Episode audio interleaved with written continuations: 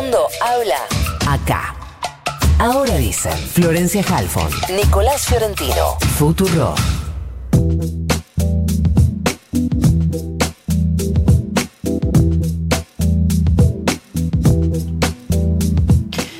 Son las 8 y 34, 11.05 la temperatura en la ciudad de Buenos Aires. Ya repasamos la semana pasada lo que arrojó la autopsia al cuerpo de Facundo Astudillo Castro, este joven de 22 años que iba a dedo de Pedro Luro a Bahía Blanca y que nunca llegó. La autopsia dice que Facundo murió ahogado, pero como ya dijimos, esto no alcanza para saber si fue un suicidio, un accidente o un homicidio. La mamá, en realidad la querella, insiste en que fue un homicidio. Vamos a hablar con ella. Cristina Castro, buenos días. Florencia Jalfón te saluda. Por atendernos. ¿Cómo estás? Hola Florencia, buenos días. Qué días intensos, me imagino, ¿no? Mm, Sí. Eh, Cristina, te escuchábamos la semana pasada eh, detallar después de la autopsia que para vos no había sido novedoso lo que arrojó la autopsia, porque ya desde el primer día en que se había encontrado el cuerpo tenías esta idea a partir de lo que te había dicho eh, la perito de parte. Contanos eh, la sensación con la que te quedaste después de la autopsia. Después de, la autopsia, después de los resultados de la autopsia, me quedé con la sensación de que los padres nunca nos equivocamos, eh, de que las, los familiares nunca nos equivocamos. Eh, después de lo que pasó con la odontóloga, eh, yo creo que hubo alguien que le dijo, esto lo tenés que decir para, mm, no sé, para para despistar, no sé, esa mujer estaba muy nerviosa y nada, me da mucha pena que, que no haya dicho lo mismo que me que dijo el mismo día de la autopsia. Pero bueno, ya se encargarán de, de aclarar ese tema. Eh, Vos decís que la seguimos- odontóloga no dio eh, precisiones sobre esta idea de lo que se llama pink teeth, del diente eh, rosado. Exacto, no dio las mismas precisiones que dio cuando mm, el día de la autopsia y no dio las mismas precisiones en qué se basó, por qué lo dijo. Esta vez eh, se desdijo de lo que dijo la primera vez y es una lástima porque en todos los casos anteriores que ya me he puesto a, mirar el fin de semana, a analizar y decir, eh, decir que eh, no decir exactamente lo mismo que dijo, que el diente rosa es eh, una asfixia traumática eh, provocada antes de la muerte, eh, y hoy decir que puede ser post-mortem es como decir, mentí en todos los casos que trabajé, y no creo que ella quiera mentir en todos los casos que trabajó, cuando ah, la ciencia muestra que eh, no es así, que el diente rosa pertenece a una asfixia, ya sea manual o por sumersión, eh, antes de la muerte. Cristina, vos decías el otro día que hay algunas muestras de ADN que están eh, arrojando que algunos resultados que están arrojando compatibilidad con tu ADN, es decir, que hay muestras que indican que Facundo estuvo en determinados lugares. Eh, Exacto. Eh, después de, primero esperamos el, esas muestras, esos resultados llegaron antes de, del- de que nos entregaran el resultado de la autopsia. sí. Eh, nosotros los teníamos. No queríamos decir nada hasta no tener el resultado de la autopsia. Eh, una vez teniendo el resultado de la autopsia, tuvimos, terminó la autopsia, tuvimos una reunión con los fiscales, a los cuales se nos informó los- las nuevas pericias que habían salido eh, y nosotros no, no tenemos dudas, estamos cada vez más convencidos. Eh, yo en ningún momento dudé, a mi hijo lo mató la policía bonaerense de Villarino. Eh, hay ADN mío concordante con mi ADN, o sea que hay ADN de mi hijo. Y esto estamos Eh, hablando de no ADN dónde? ¿En el Eh, no patrullero? les podemos decir Ah, todavía porque está todo bajo secreto de sumario. Entiendo. A mí se me escapó ese día de la de la eh, ese día de que dimos la conferencia de prensa. A mí se me escapó porque los fiscales me habían pedido que no dijera nada, pero si hay ADN concordante conmigo y si hay ADN concordante conmigo, entonces es porque mi hijo estuvo en ese lugar. Eh, eso no lo pueden, eh, a eso sí que no lo pueden negar, no pueden mentir y van a tener que dar muchísimas explicaciones, muchísimas. Eh, la carátula, como ustedes sabrán, los fiscales, después del, del escueto eh, Comunicado. informe que dio Sí. la, la jueza, Ujú. eh, lo eh, subieron eh, los, los fiscales, también subieron eh, a la página de fiscales eh, un comunicado y donde dice se sigue manteniendo la carátula de desaparición forzada seguida de muerte. Eh, ¿Qué tal, Cristina? Tenemos muchas cosas que ustedes no saben, porque gracias a Dios, al tener estos otros fiscales, no se ha filtrado información.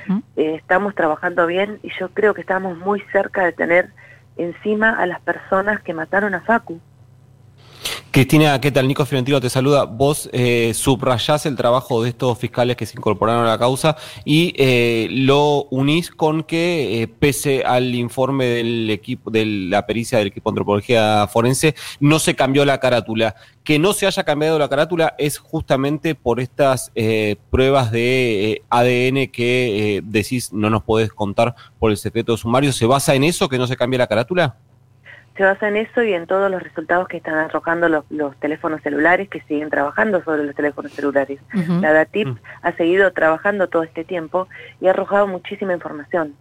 Entonces, basado en eso, los fiscales están convencidos, al igual que nosotros, que Facundo sufrió una desaparición forzada de persona seguida de muerte. Y eh, Cristina, ¿volvió a contactarse con vos el presidente eh, Alberto Fernández o el gobernador Axel Kisilov? No, con Axel Kisilov no se comunicó nunca más conmigo después de aquel... Encuentro. Eh, no, no, después he tenido algunos mensajes con él. Ah. Eh, el día que le rodearon eh, su casa la policía, yo tuve contacto con él y nada, después de ahí nunca más. después con el presidente justo estaba en la entrevista y él me estaba llamando porque ya había surgido los resultados de la autopsia y yo le tuve que cortar porque yo me manejo en los Zoom con mi teléfono celular. Sí, les quiero contar que cortar dos veces. En la mitad de la conferencia Cristina dijo, bueno, me está llamando el presidente, pero yo estoy en esta conferencia, así que le corté. Sí, exacto. ¿Y después de eso volviste a hablar? No, le dejé un mensaje y le pedí disculpas y le dije que luego me comunicaba con él, pero han sido días muy intensos, yo tengo también una familia detrás, entonces yo después de eso tenía reunión con de nuevamente con los fiscales, ya se me hizo muy tarde, al otro día reunión con mis abogados, eh, reunión con mi familia, porque hay que informarle de lo que está pasando, eh, y nada, ha sido, esto fue viernes, sábado y domingo muy intenso, hoy recién estoy y a su vez no he dejado de trabajar un solo día, o sea que mis días arrancan de las tres y media, cuatro de la tarde en adelante, y de ahí tengo rato para estar, informar a mi familia, juntarme con los abogados, viaje, ida y venida, eh, es mucho, y no he tenido ni un ratito para llamarlo ni para, para devolverle la llamada. También me parece muy intromisivo meterse un fin de semana, eh, si bien yo trabajo, yo trabajo los fines de semana, eh, ellos deben descansar. ¿Y con qué sensación? Ser un respetuoso de eso. No, claro. Eh, ¿Y con qué sensación te quedas de Kisilov? Eh, de Kisilov, em, no sabría decirte. Mm, me reservo esa parte porque no lo entendí. Eh, fui, lo visité, hablé con él, me vine con esa sensación de no entenderlo, de que él no me entendió y no así me pasó lo mismo con el presidente, que yo lo dije, me atendió, charlamos, me explicó, le expliqué eh, y pareció entender él lo que yo le estaba diciendo. Se puso a trabajar en una mesa con mis abogados y a ver qué teníamos, por qué decíamos esto y a darnos su opinión y decirnos qué es lo que teníamos que hacer. Eh, no así el gobernador que no tenía idea de lo que eran los, Motorola de los móviles policiales, algo que CPM está peleando hace muchísimos años porque los tengan actualizados y él me decía que hacía 180 años que estaban, quizás hacía 180 años que no funcionaban, cuando no es así. Sabemos perfectamente que no es así. Cristina, eh, quiero repasar con vos rápidamente cuáles son eh, los resultados que nos falta conocer, aunque vos ya conozcas algunos, no importa, eso no me lo digas, pero quiero saber eh, si me está faltando algo de esto. Por un lado, y también para que los oyentes tengan claro qué es lo que falta, hay un patrullero que estuvo eh, a 800 metros de donde fue encontrado el cuerpo, una semana después de que Facundo desapareciera, cuando todavía ni vos sabías que Facundo había desaparecido. O sea que eh, no es que fueron a buscar nada, no se sabe bien por qué estaba ese patrullero ahí. En ese patrullero apareció una turmalina, pelo, rastros de va, rastros que podrían ser de Facundo, por lo menos por lo que dijo el perro, y eso falta conocer eh, algunos resultados. la mochila de Facundo, los teléfonos que vos decís peritados de los cuatro policías investigados, también se está peritando el movimiento de la marea, pelos de la comisaría de Origone y no sé si me está faltando algo más. Sí, y los distintos cabellos que fueron levantados en los distintos móviles. Eh, eh, también eh, la sandía, el ADN de la sandía, y nada, todo eso son pruebas muy fuertes, muy duras. todo eso nos hace llevar a que, aparte yo les cuento que lo que apareció en el patrullero de Bahía Blanca, que se movió hasta Villarino Viejo, que salió de su lugar, las cosas que aparecieron de Facundo ahí, eh, la, turmalina, concordante con la misma turmalina de Facundo, eh, aparecieron en el baúl, no aparecieron en otra parte. ¿Entienden? Mi hijo si viajó en ese móvil o las pertenencias de mi hijo no viajaron adelante como una persona, como, un, detenido, viajaron en un baúl. Cristina, eh, antes de despedirnos, quiero que nos cuentes cómo era Facundo. Quiero que, lo recordemos porque en definitiva, además de estar hablando con una madre que perdió a su hijo, estamos hablando de un chico de 22 años que perdió la vida. Le arrebataron la vida. Eh, Facu, Facu era toda alegría, era carnaval, era eh, sonrisa amplia, siempre riéndose, el termo y el mate abajo del brazo eh, amiguero como pocos, eh, lo demuestra, eh, sus amigos tiene amigos por toda la Argentina, Facu era Jóvenes por la Memoria, era muralista, era el que peleaba por los derechos humanos, era el único de mi familia que hacía política, por eso me da mucha bronca por ahí escuchar algunas versiones de algunas de estas gentes de, de ahora de era muy, muy defensor de Cristina Kirchner.